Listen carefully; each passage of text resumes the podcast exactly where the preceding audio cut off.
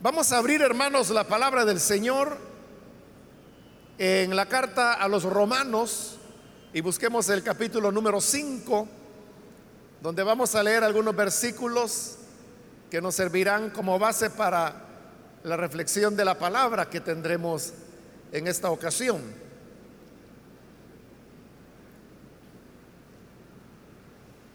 La carta a los romanos, capítulo número 5, versículo número 3 en adelante nos dice, y no solo esto, sino que también nos gloriamos en las tribulaciones, sabiendo que la tribulación produce paciencia y la paciencia prueba y la prueba esperanza.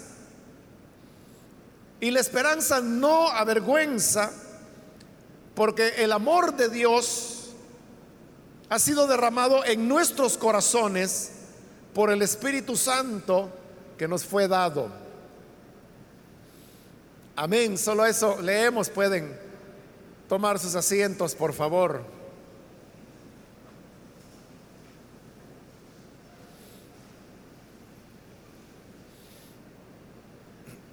Hermanos, hemos leído estos versículos de esta carta de Pablo a los romanos, en los cuales él está haciendo una descripción de cómo es el carácter del cristiano frente a las diversas situaciones que debe enfrentar. Ya que en la vida cristiana no solamente vamos a tener alegrías, éxitos, victorias, pues vivimos en un mundo que ha sido dañado por el pecado, un mundo que es imperfecto, y por esa causa es que vamos a encontrarnos con frecuencia con diversos sinsabores, a veces dificultades, tropiezos, sin embargo, frente a todas estas condiciones que el ser humano y el creyente especialmente debe enfrentar, hay un carácter, una naturaleza que el cristiano tiene y que le permite hacer frente a esas condiciones. Por eso es que en el versículo 3, hablando de esa experiencia interna del cristiano, dice en el versículo 3, no solo esto, sino que también nos gloriamos en las tribulaciones. Esa palabra gloriarse, lo que significa, hermanos, es eh, regocijarse, sentirse satisfecho frente a alguna situación y en cierta manera también significa como que la persona tiene así un poco de, satisfacción frente a desafíos que la vida le está trayendo. Por ejemplo, ahí de lo que está hablando es de gloriarse en las tribulaciones. Entonces, si hemos dicho que gloriarse, la idea es alegrarse, regocijarse, entonces, ¿cómo es que el creyente puede regocijarse frente a las tribulaciones que le toca vivir? El regocijarse no es por el hecho que las tribulaciones hayan venido o porque las tribulaciones estén causándole algún tipo de beneficio a la persona. El regocijo viene al pensar que a través de esas tribulaciones hay ciertas ganancias, por decirlo así, que el ser humano va a obtener, el, creyente, en su vida interna. Si hablamos, hermanos, de la situación de violencia de nuestro país, que es la, la causa que nos tiene acá reunidos todos los meses en este ayuno, en realidad la situación que vivimos es, hermanos, de, una tribulación. Y es algo que no solamente enfrentamos nosotros como cristianos, sino también lo enfrentamos como eh, parte de, de la ciudadanía de un país en el cual nos vemos inmersos en una situación como esta. Entonces, la situación de violencia eh, somete, nos somete a diversas tensiones, preocupaciones. Es muy natural que se genere cierta ansiedad, como cuando usted en su casa escucha que hay tiros, o quizás por el simple hecho de escuchar que una persona va corriendo o un grupo de personas van corriendo por la calle, le genera a usted cierta ansiedad.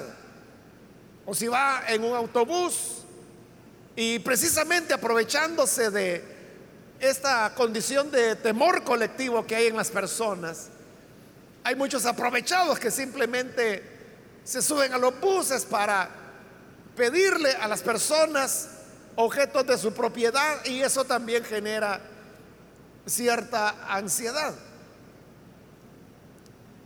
Entonces las tribulaciones eh, son auténticas. Y igual hermanos que en nuestro país, fuera del país, las noticias que más recurrentemente se dan a conocer son aquellas relacionadas con la violencia, con homicidios, con diversos hechos de, de sangre que, que se cometen. Y entonces las personas llegan a tener una idea, por ejemplo, que cómo es que nosotros podemos vivir acá. Bueno, y aún acá dentro de nuestro país, donde todos compartimos la misma situación, eh, hay personas que dicen, bueno, ¿y cómo es que la iglesia puede estar en Soyapango? ¿no? ¿Y cómo es que, que la gente va allí? Bueno, de hecho, yo he conocido algunas personas, unas tres o cuatro, que me dicen, mire, si no fuera porque la iglesia está ahí, yo fuera, me dice, a la iglesia. Y a veces preguntan que si tenemos otras iglesias en algunos otros puntos de la ciudad. Y yo digo, no, solo hay una iglesia, nuestro modelo es una iglesia para todo el área metropolitana. hay personas que, que no se atreven a llegar hasta acá, aunque Usted sabe pues de que las personas que, vienen a este lugar, sea en autobús, sea en vehículos, incluso a pie, no, están expuestas a, un mayor peligro, pues si vienen a lo que vienen, es decir, si vienen a la iglesia, vienen a los cultos y luego de regreso a su casa. Ahora si andan haciendo otras cosas, pues ahí ya el asunto cambia. Entonces, lo que le quiero decir es que la situación es tal que somete a las personas a todo este tipo de pensamiento, la preocupación, ¿no? Sobre todo aquellos que eh, son padres y sus hijos ya van ahí por los 12, 13 años, entonces ya están entrando en una edad que se exponen a peligros, y no solamente los niños, sino que las niñas también. Entonces, frente a todo este panorama que creo no es necesario describirlo porque lo vivimos, ¿Cómo es que Pablo dice que nosotros podemos gloriarnos, regocijarnos, alegrarnos, por ejemplo, frente a una situación como esta? Como le decía hace un par de minutos, no es que uno tenga que alegrarse por el hecho de que exista la tribulación. No es que nosotros tengamos que estar contentos porque tenemos que enfrentar situaciones como las que enfrentamos, sino que el enfoque de Pablo va en el sentido que no regocijamos en medio de estas dificultades por el efecto que esas tribulaciones producen en nuestra vida. No por aquello que, que en sí la tribulación es o lo, o lo que la tribulación representa. Y esto, hermano, es como aquel pensamiento de que uno tiene que saber sacar lo bueno de lo malo. Porque siempre, hermanos, en todas las cosas, aunque parezcan trágicas o muy tristes, siempre hay algún elemento positivo que uno puede entresacar. Lo que ocurre es que a veces nos nublamos o se nos ofusca la mente y no logramos extraer aquellas cosas que la tribulación está trayendo a cada uno de nosotros. Ahora, si usted pregunta, bueno, pero ¿qué provecho puede traer la tribulación tal como la hemos descrito y que afrontamos en nuestro país? Bueno, Pablo aquí nos explica en qué se basa ese regocijarse del creyente.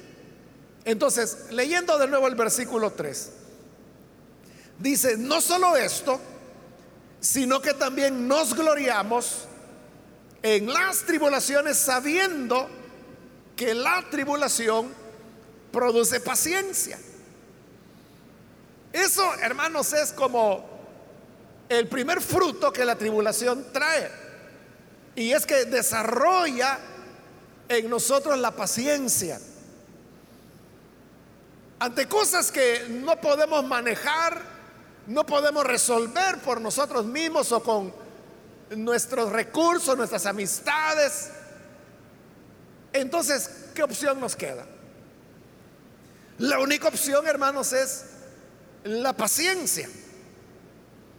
Pero uno diría, bueno, ¿y, tener paciencia para qué?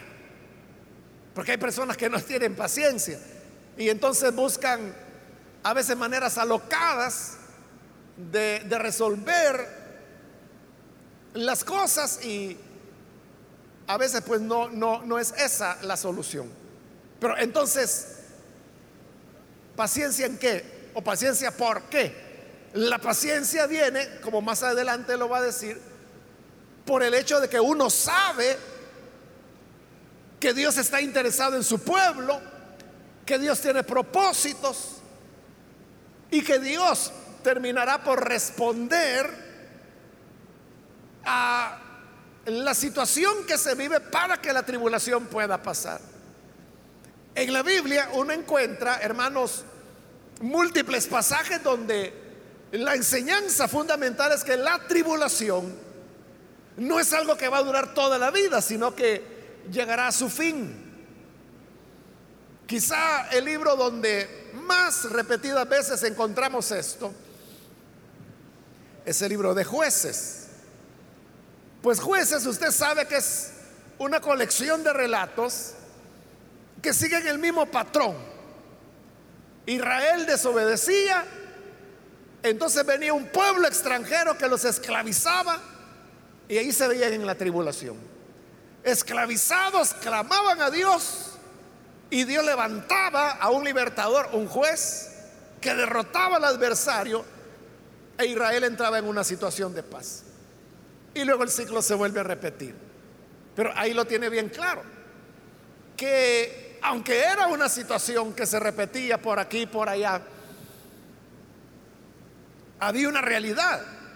Y es que los momentos, los lapsos de opresión que Israel vivía no eran eternos. Podían durar algunos años, en algunos casos algunas décadas. Pero el Señor siempre terminaba por darles una salida.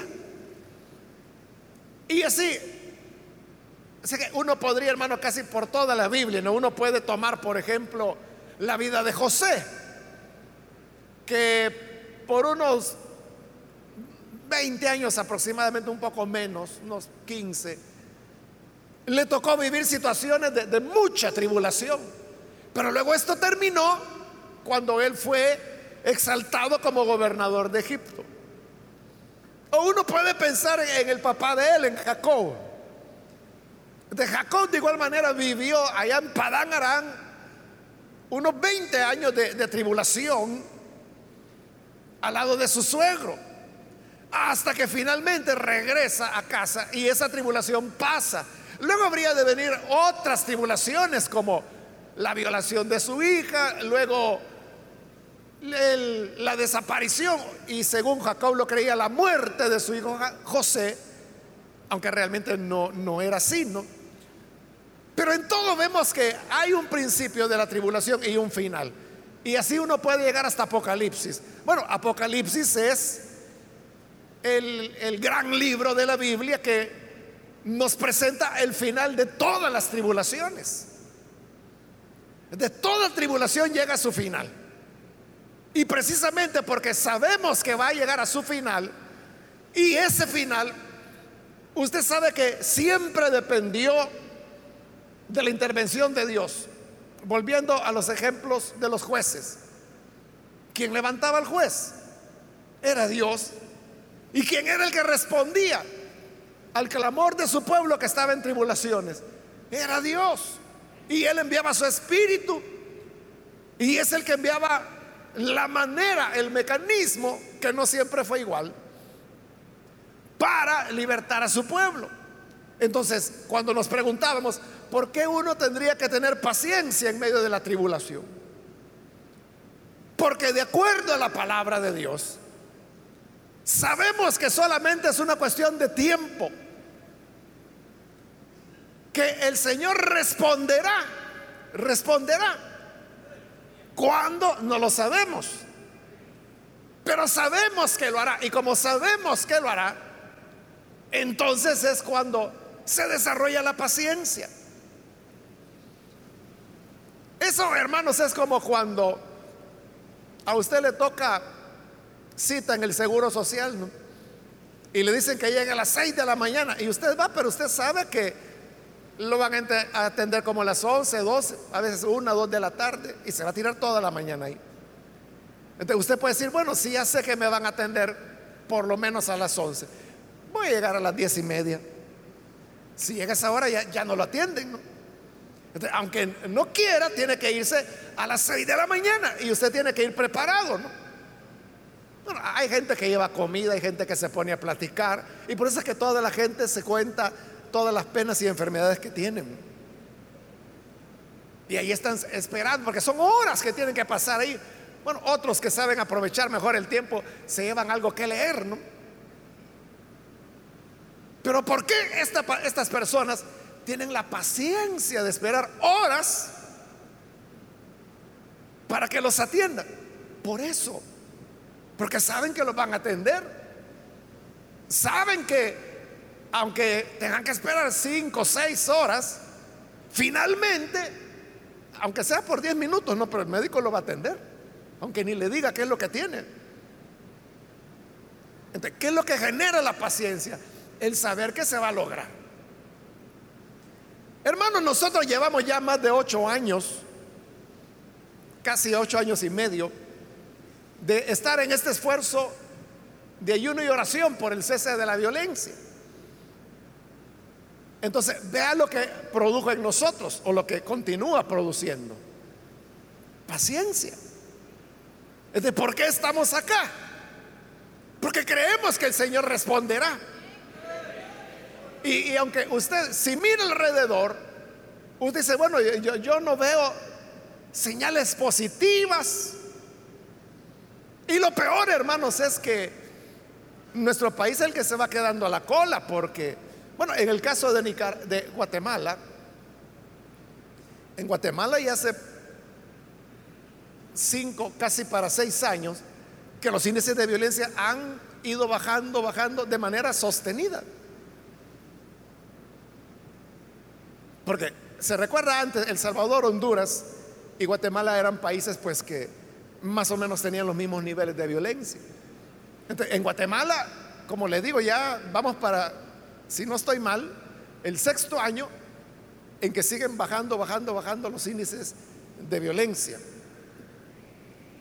O sea, no estoy diciendo que no hay violencia en Guatemala, lo que estoy diciendo es que en relación allá por el 2015 o 2016, 17, los índices han ido descendiendo. Y si uno pregunta, ¿y por qué han ido descendiendo? es porque ellos allá están aplicando políticas de prevención a la violencia más consistentemente, más integralmente. Entonces hay gente que dice, no, si la prevención para qué sirve, lo que tienen que hacer es matarlos a todos y problema resuelto. Bueno, eso es lo que se ha hecho en Honduras y, se hace en El Salvador, ¿no? Matarlos. ¿Y cuál es el resultado? Han mejorado las cosas. Pero en Guatemala eso es lo que se ha hecho, simplemente ha habido esfuerzos sostenidos de prevención a la violencia y vea, en cuestión de años, ahí están los resultados. O sea, ellos simplemente tienen que mantenerse en ese camino, si es posible, invertir aún más en prevención. Y yo le aseguro que en unos cinco años Guatemala será un país que habrá salido de la crisis de violencia. Ahora, Honduras ha sido nuestro competidor de toda la vida. Porque hubo años en que San Pedro Sula era la ciudad más violenta del mundo y el otro año era San Salvador. Luego San Pedro Sula, luego San Salvador. Igual, como país más violento del mundo. A veces los hondureños quedaban en primer lugar, a veces los salvadoreños en primer lugar. Y así nos íbamos pasando el primer deshonroso lugar como país o ciudad más violenta del mundo de países que no están en guerra. Pero ya hace, hermanos, dos, tres años que El Salvador le va ganando a Honduras. Y, la violencia ha ido en, una disminución. O sea, vean las noticias. Ya, ya, uno casi no escucha. O sea, las noticias que vienen de Honduras ahora son más que todo de carácter político. Cuestiones de elecciones y los alborotos sociales que hay pero de violencia ya no. Este, ¿Y qué es lo que ha ocurrido en Honduras? Bueno, en Honduras no han hecho trabajo de prevención, pero por lo menos hicieron algo. Y es que abandonaron la política de exterminio, que, es la que se ha practicado en nuestro país más fuertemente desde 2015 al presente. eso es lo que le digo. La gente cree que la salida es usar más fuerza, más violencia, más cárcel. Bueno, eso es lo que El Salvador ha hecho en los últimos más o menos cuatro años. ¿Qué resultado tenemos? En Honduras lo que hicieron en los últimos cuatro años es parar, parar esa política de exterminio, que allá era mucho más fuerte que acá. Y vea dónde están ahora. O sea, los índices han ido bajando. Honduras sigue siendo un país muy violento todavía, pero ya no lo ve, o sea, ya no compite con nosotros. Por eso le digo, nos estamos quedando atrás. Lo que le falta a Honduras es comenzar con el tema de la prevención, que quiera Dios que lo hagan, no sé si lo van a hacer. Pero lo que le decía era que entonces como que El Salvador es el único que seguimos igual que hace 20 años. O sea, en, en la misma situación. Entonces cuando uno ve, uno no ve señales, no ve esperanzas.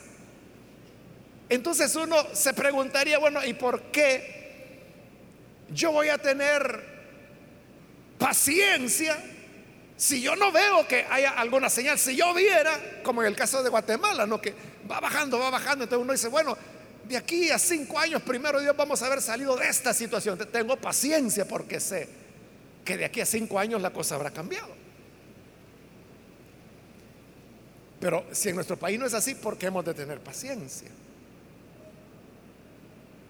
Entonces la paciencia viene porque no está basada en lo que vemos, sino que en lo que creemos, en la fe. Y la fe no es, hermano, aquello que de lo cual ya tenemos evidencia, porque si tuviésemos evidencia, entonces ¿para qué necesita la fe? Es que la fe precisamente es cuando no hay evidencia, cuando no hay ningún elemento que indique determinada situación. Eso es como la, sanidad, ¿verdad? Que hay gente que a veces dice, fíjese hermano que yo estaba mal de salud, pero oré al Señor y ya me siento mejor. Pero si usted le pregunta, hermana, ¿y usted además de orar, tomó algún medicamento? Sí, tomé lo que el médico me recetó. pero fue mi Señor, ya estoy bien. Bueno, uno entiende ¿no? que las personas quieren, se sienten agradecidas con Dios, pero realmente no habrá sido simplemente que el medicamento le hizo resultado. Ahora, si se trata de una sanidad en la cual ya la ciencia médica dice, mira, aquí ya no hay nada que podamos hacer. Mejor haga su testamento, determine quién va a pagar las deudas que tenga y compre su cajón. En esa condición, si la persona ora y es sanada, ahí es evidente que fue una intervención sobrenatural de Dios. Porque no hubo tal medicamento, estaba ya desahuciado. Y desahuciado, tome lo que tome, ya no va a salir adelante. Entonces, note cuándo es que la fe verdaderamente está actuando. Cuando no hay esperanza, cuando no hay salida, cuando no hay ninguna señal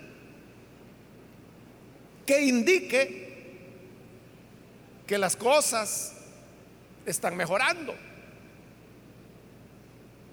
la tribulación produce paciencia porque nos hace esperar. Yo no sé, hermano, qué hubiera pasado si en aquel mes de noviembre de 2009, cuando tuvimos nuestro primer ayuno, yo les hubiera dicho, bueno, hermano, vamos a comenzar este ayuno una vez por mes. Vamos a estar orando por el cese de la violencia. Estas son las peticiones. Pero hermanos, vamos a tener que orar por más de ocho años. Si yo se lo hubiera dicho en el primer culto, no sé qué usted hubiera pensado. Bueno, podría haber pensado varias cosas. Una, entonces, ¿para qué voy a estar viniendo? No, hombre, si yo creí que esto iba a ser algo así como en el Antiguo Testamento, que Israel se juntaba, clamaba a Dios y Dios enviaba un rayo y asunto arreglado. U otro dirá, ocho años. Eso, esto no es tener fe. Pero es lo contrario. La fe lo que nos dice es que, que, debemos perseverar. Y por eso dice la tribulación, produce paciencia. Y vea si no produjo paciencia. Bueno, paciencia de tal manera que aquí estamos. Ya acercándonos al noveno año. En noviembre de este año van a ser nueve años. Y aquí estamos. Vea si no produjo paciencia. Entonces, ¿cómo es que el creyente obtiene la paciencia? Cuando en las tribulaciones coloca su confianza en que Dios habrá de responder y que la tribulación no es eterna. Porque hay un apocalipsis que nos dice que un día finalmente las tribulaciones terminarán. Entonces, es solo cuestión, como le decía, de tiempo. Ahora, en el versículo 4 dice, y la paciencia produce prueba. Pero ahí no quiere decir que si yo tengo paciencia, entonces voy a tener otra prueba. No, lo que quiere decir es que la paciencia muestra o evidencia la prueba de la calidad de cristianos que somos. Es decir, su madurez espiritual, su crecimiento, su verdadera espiritualidad, solo puede ser demostrada en medio de la prueba y no en ninguna otra condición. Entonces, esa es la prueba. Pero la prueba lo que hace es producir una persona probada, probada en el sentido de que está demostrado que esa persona tiene la calidad eh, espiritual que se espera de un cristiano. Entonces, la tribulación lo que produce es prueba, pero prueba en el sentido de demostración de que somos creyentes que cumplimos el estándar. Eso, hermanos, es como, ¿qué le digo? En una empresa, ¿no? Que fabrica cualquier cosa. Y puede ser que la fabricación de esos elementos es masiva. No pueden estarlos probando uno por uno. Bueno, hay empresas que, sobre todo de productos que son muy caros, que uno por uno, uno por uno van probando cualquiera sea el producto que, que sacan. A veces hay camisas, hay pantalones que si usted los compra nuevos, no sé si habrá notado que dentro de la bolsa hay un papelito, dentro del bolsillo del pantalón hay otro papelito, en el otro bolsillo hay otro papelito, y, y en cada parte hay un papelito, y ese papelito que es así muy chiquito, lo que dice es revisado, revisado, revisado, revisado. E, es decir, que alguien, esa es su función, ver que la bolsa está bien cosida, bien cortada. Entonces ya la revisó, le mete el papelito y pasa. Otro va a revisar la manga, otro va a revisar los botones, etcétera. Hasta que el producto sale. Entonces, ese es el creyente. Que el creyente tiene que ser probado. Pero cuando es probado, cuando afronta la tribulación, entonces dice, produce primero paciencia y cuando la paciencia ha producido, entonces la persona está dando lo que se espera de ella en medio de la tribulación. ¿Qué es lo que Dios espera de nosotros en medio de las tribulaciones? Que tengamos confianza en Él. Y esa confianza implica la paciencia. Entonces cuando damos la paciencia, entonces viene el Señor y dice, revisado, y nos pone el papelito, sigue adelante. Estamos ya probados. No se me ocurre, hermanos, qué ejemplo ponerles en este momento, pero sea lo que sea, a veces uno dice, este producto ha sido, eh, pasó por los controles de calidad y está aprobado. usted sabe de que eso ya lo, ya lo, ya lo sometieron a prueba y en las pruebas dio que está bien, cumple con la calidad que los productores quieren tener. Entonces, aprobado, sale al mercado. Eso es con el creyente. La pregunta es si nosotros estamos aprobados. Entonces, cuando dice que produce prueba, es la prueba de nosotros. La prueba que realmente cumplimos los estándares. ¿Y cuáles son los estándares? La paciencia en medio de la tribulación. Porque le decía, hay gente que, no tiene la paciencia. Hay gente que se desespera, hay gente que dice, no, yo mejor me voy del país. No, yo mejor voy a ver qué hago. Bueno, o, o algunos pueden decir, no, yo mejor no me voy a casar. Y si me caso, yo no voy a tener hijos porque hoy es peligroso ser niño, ser joven en el país. Bueno, pero eso es una pérdida de la esperanza.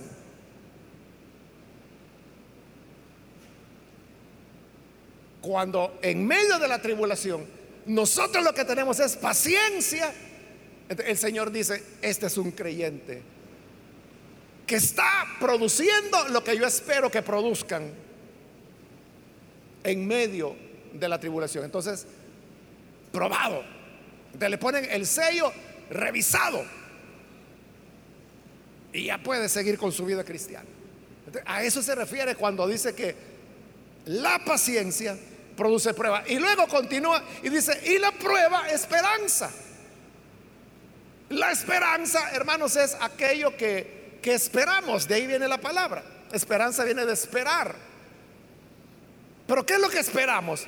La respuesta de Dios. ¿Y por qué el que yo soy un creyente probado, por qué me da esperanza? Porque si ya fui probado y ya respondí como Dios lo desea, entonces, ¿por qué no voy a tener la respuesta? ¿Qué va a impedir que yo reciba la, la respuesta? Hermanos, eso es como cuando se está construyendo un edificio que los ingenieros tienen que hacer una columna y usted sabe que primero hacen la estructura de hierro, luego hacen con madera, ¿no? Lo, el, cajón donde van a derramar o a colocar el concreto y que luego pues se va a convertir en una columna. Entonces, los trabajadores, los obreros hacen eso, colocan el concreto. Entonces, cuando ya está endurecido y quitan la madera y ya queda la columna, entonces vienen los ingenieros para probarlo. Y hay un martillo especial que ellos usan. No me recuerdo en este momento cómo se llama. Pero entonces lo que hacen los ingenieros es que golpean la columna con ese martillo. Y el martillo no es un martillo común, sino que es una, una herramienta que mide la resistencia que tiene la columna. Hay ciertos parámetros de cuando una columna está hecha bajo la norma que el ingeniero espera y cuando no. Entonces, cuando no está bajo la norma, y si es una empresa responsable, lo que van a ordenar es que deshagan la columna y hay que hacerla de nuevo. Y ahí se va a perder todo. El hierro, horas de trabajo, el concreto. Por eso le digo, una empresa responsable. Ahora, si la empresa no es responsable, bueno, hay que quedes así, ahí después la otra la hacemos bien. Por eso es que en países donde no hay mayores controles, como por ejemplo en Haití, el terremoto que hubo hace unos años atrás, que fue una cosa espantosa, ¿no? Si hasta la casa de gobierno se cayó. Y, no fue un terremoto muy fuerte. Haití usted sabe que es una isla la mitad es Haití, la otra mitad es República Dominicana. Yo he ido unas dos, tres veces, me han invitado a predicar a República Dominicana. Y la última vez que estuve, eh, el pastor que me fue a recoger y me movía de un lado a otro, platicando con él, él me contó que él es pastor, pero en una ciudad que está en la frontera con Haití. Y yo le pregunté, eso fue hermano el año pasado, creo, hace poco. Pero yo le pregunté, hermano, le dije, ¿y cuando fue el terremoto en Haití? Allí donde usted vive, que es en la frontera entre Dominicana y Haití. ¿No lo sintieron? Claro que sí, me dice, claro que sí se sintió. Pero no tuvieron daño. Ninguno, me Ninguno. Y en otras ciudades, le digo, de, de República Dominicana, nada. El problema no era el terremoto en sí, el problema era la malísima calidad de construcción que tienen los haitianos. O sea, donde la, corrupción, hermanos, es espantosa. Es, bueno, hay una pobreza terrible. O sea, Haití es una nación muy, muy triste. Hay, mucha pobreza, eh, corrupción excesiva, todo se vino abajo. Eso ocurre cuando los materiales, bueno, aquí en El Salvador, hermano, es así. Si usted va y quiere comprar hierro para construcción, a veces en la misma ferretería le dicen, ¿lo quiere conforme a norma o no? Y usted decide, conforme a norma es como debe ser. Pero usted dice, y, el que no es de norma, ah, bueno, ese es más barato, ah, pues de ese deme. Siempre hierro, pero es un hierro que no cumple la norma. Y esas son las estructuras que ellas solas se caen, o de repente los techos empiezan a bajarse, o las paredes empiezan a desnivelarse, y en un terremoto ya sabe lo que va a pasar. Y todo por ahorrar.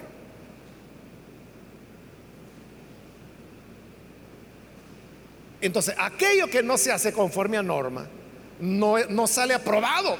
Y como le digo, ese martillo de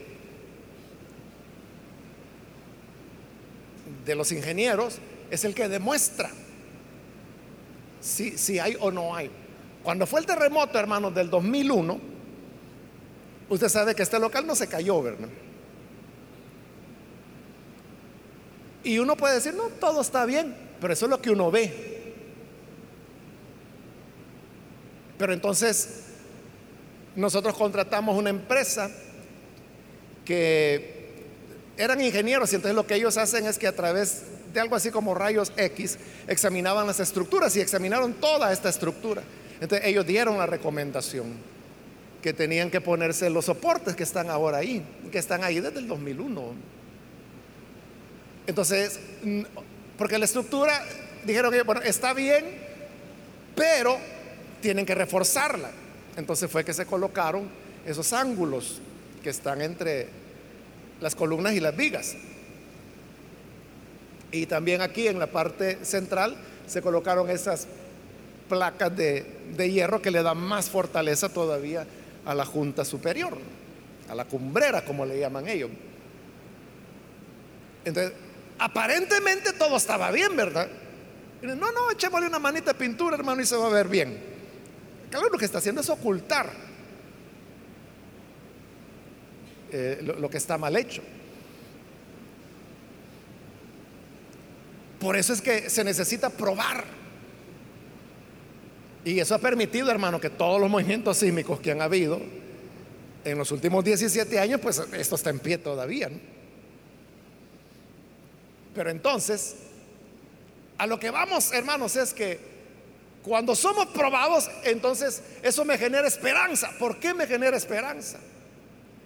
Por lo que le decía, ¿por qué razón Dios no le va a dar la respuesta? ¿Por qué razón Dios no nos respondería estas oraciones que hacemos mes a mes? ¿Por qué no? Porque somos malos, porque somos pecadores, porque estamos lejos de Él. ¿Y cómo vamos a estar lejos si la tribulación lo que ha producido en nosotros es paciencia? Y la paciencia ha probado, ha demostrado que tenemos los, niveles, voy a decirlo así, de calidad que el Señor espera de nosotros. Porque si no los tuviéramos, no estuviéramos acá. Bueno, por lo menos los que estamos acá los tenemos, ¿no? Otros están trabajando, otros están estudiando y otros simplemente no tienen el nivel como para perseverar por ocho años o aún más.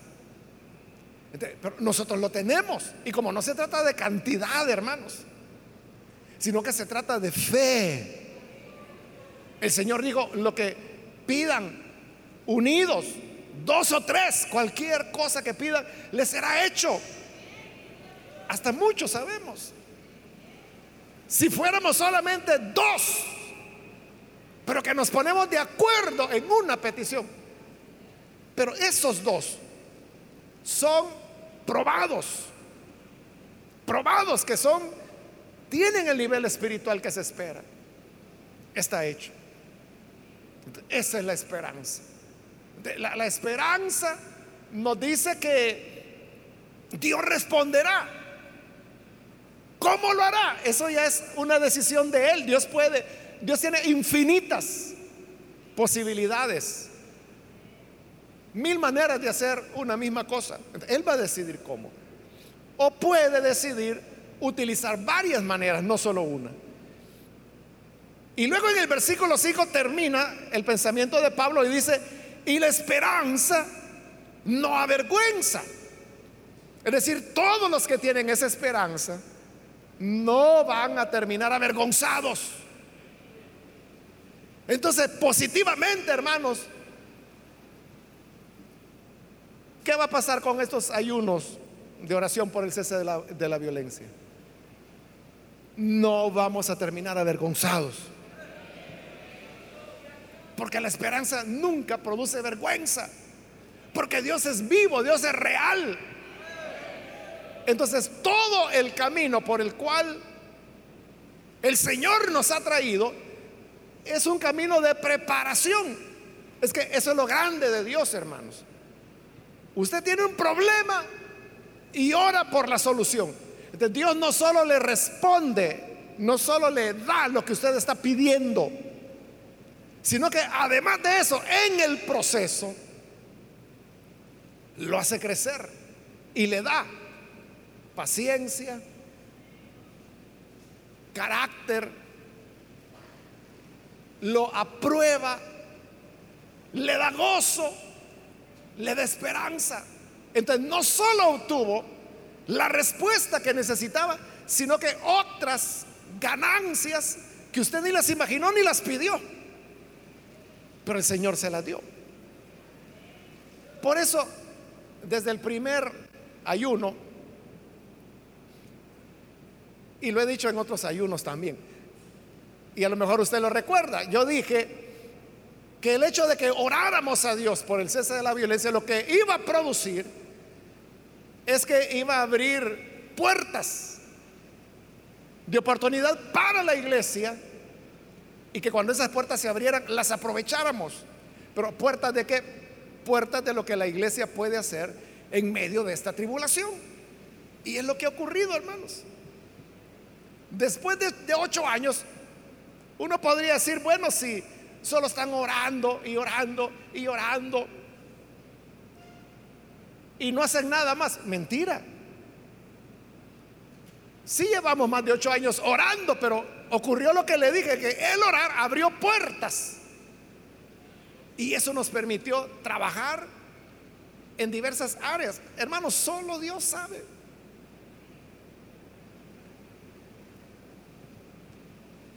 ¿Cuántas vidas y personas han sido salvadas?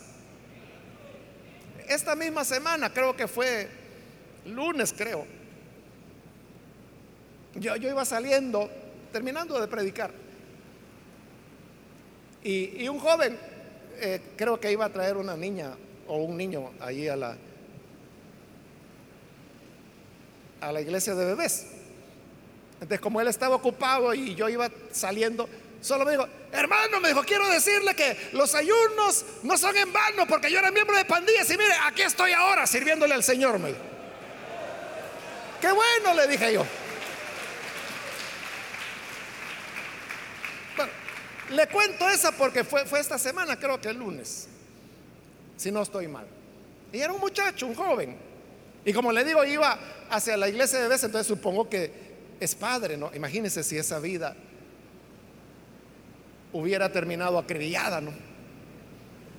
Pero no fue así. Bueno, eso fue el lunes, pero en otra ocasión, y esta sí ya se la había contado, un joven, un muchacho como de 17 años, me dijo, mire, él sí, habló personalmente conmigo y me dijo, mire, hermano, yo quiero agradecerle por los ayunos que están haciendo por el cese de la violencia. Y me comenzó a contar de la colonia de donde él venía. Y me comenzó a contar de todos los que habían sido ganados para Cristo como fruto de esta reunión. Y él me dijo, si quiere, me dice, un día venimos todos, me dice, y en el ayuno usted nos pide que nos ponemos de pie y nos ponemos de pie todos. Entonces, yo no sé, hermanos.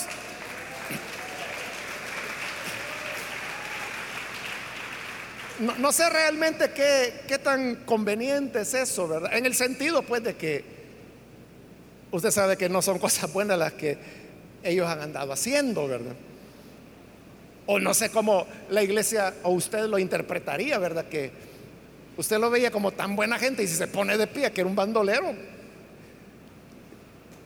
a saber cómo se va a sentir. Usted te dice, bueno, ahí, lo vamos a ver, le digo, ahí, te digo más adelante. eso fue hace un par de años, no, no lo hemos hecho, ¿verdad? Bueno, pero le cuento estas cosas, hermano porque si hay resultado, y, yo estoy seguro que usted tiene otras que me pudiera contar a mí. Eso es lo que ha ocurrido. Y si eso es lo que ha ocurrido en el proceso, de cómo no vamos a tener esperanza. Y esta es una esperanza que no avergüenza. Nunca, hermano, nos vamos a arrepentir. Nunca vamos a decir mejor no hubiéramos comenzado este esfuerzo porque yo no sabía que iba a ser tan largo. Es que la, esperanza nunca avergüenza. Siempre dará resultados. Así que con estas palabras que Pablo nos dice, hermanos, sigamos adelante. Yo no le diría no nos cansemos porque después de ocho años no tengo que decirle no nos cansemos, pero si no se ha cansado, bien aguanta otros ocho más. O lo que sea necesario, ¿verdad? Pero que nuestra esperanza es, es que solo el hecho, hermanos, de tener paciencia y de regocijarnos en la tribulación, y nos regocijamos, o sea, no por, por la tribulación en sí, sino por lo que esa tribulación está provocando en nosotros. Entonces, ¿qué ha provocado? Ocho años de ayuno y oración. Ocho años de oraciones unidas que no se tenían, ¿no? Porque cada quien en los ayunos venía a orar, que por la abuelita, que por el pato, que por el examen. Y no tiene nada de malo eso. Pero hay otros espacios donde se puede hacer. Y aquí podemos aprovechar el hecho de que estamos juntos. Entonces, y todas las demás ganancias que como le digo, serían incontables, Si nos pusiéramos a, a contar cada uno de los testimonios, noticias, programas que se han iniciado.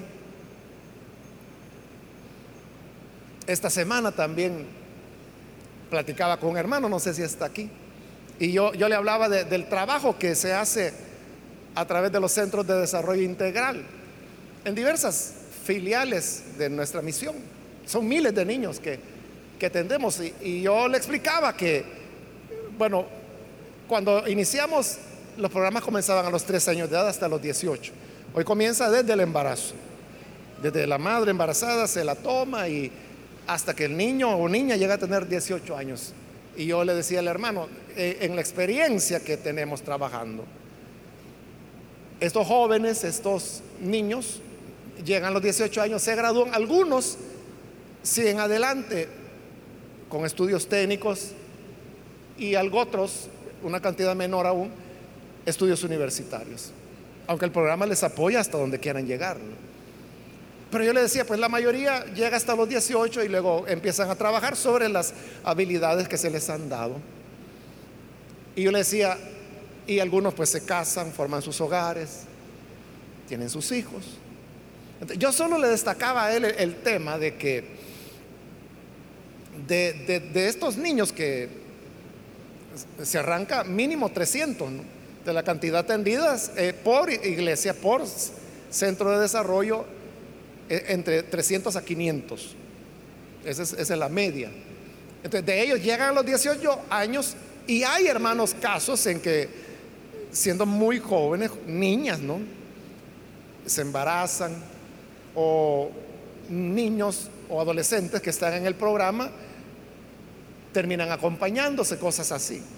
Pero la cantidad de eso, yo le decía que eran como unos 3, 4 casos de un mínimo de 300, ¿no? que puede ser hasta 500. yo le decía, solo eso es ganancia. O sea, porque acá en nuestro país, donde a los 12 años las niñas ya están embarazadas, llevarlas hasta los 18 y que no tengan un embarazo y no tienen, no se han acompañado, ni se han casado. Solo eso le digo ya es un logro, porque ya se logró postergar, por lo menos en unos 4 o 5 años, lo que es el índice de embarazo infantil en nuestro país. O sea, sin tomar ningún otro factor, solo ese. Y eso, hermano, le digo, en miles de niños y niñas. Entonces, ¿y de dónde salió eso? son las cosas que se las cuento, porque si no se las cuento, ni se va a enterar. Ni se va a enterar. Son el fruto y la prueba de que la esperanza no avergüenza. Así que adelante, si usted dice, es que yo, yo no veo que los homicidios estén disminuyendo. Por ahora, bueno, usted sabe que es como un sub y baja, ¿verdad? Dependiendo cuál es la política que se aplica, así es el resultado que hay.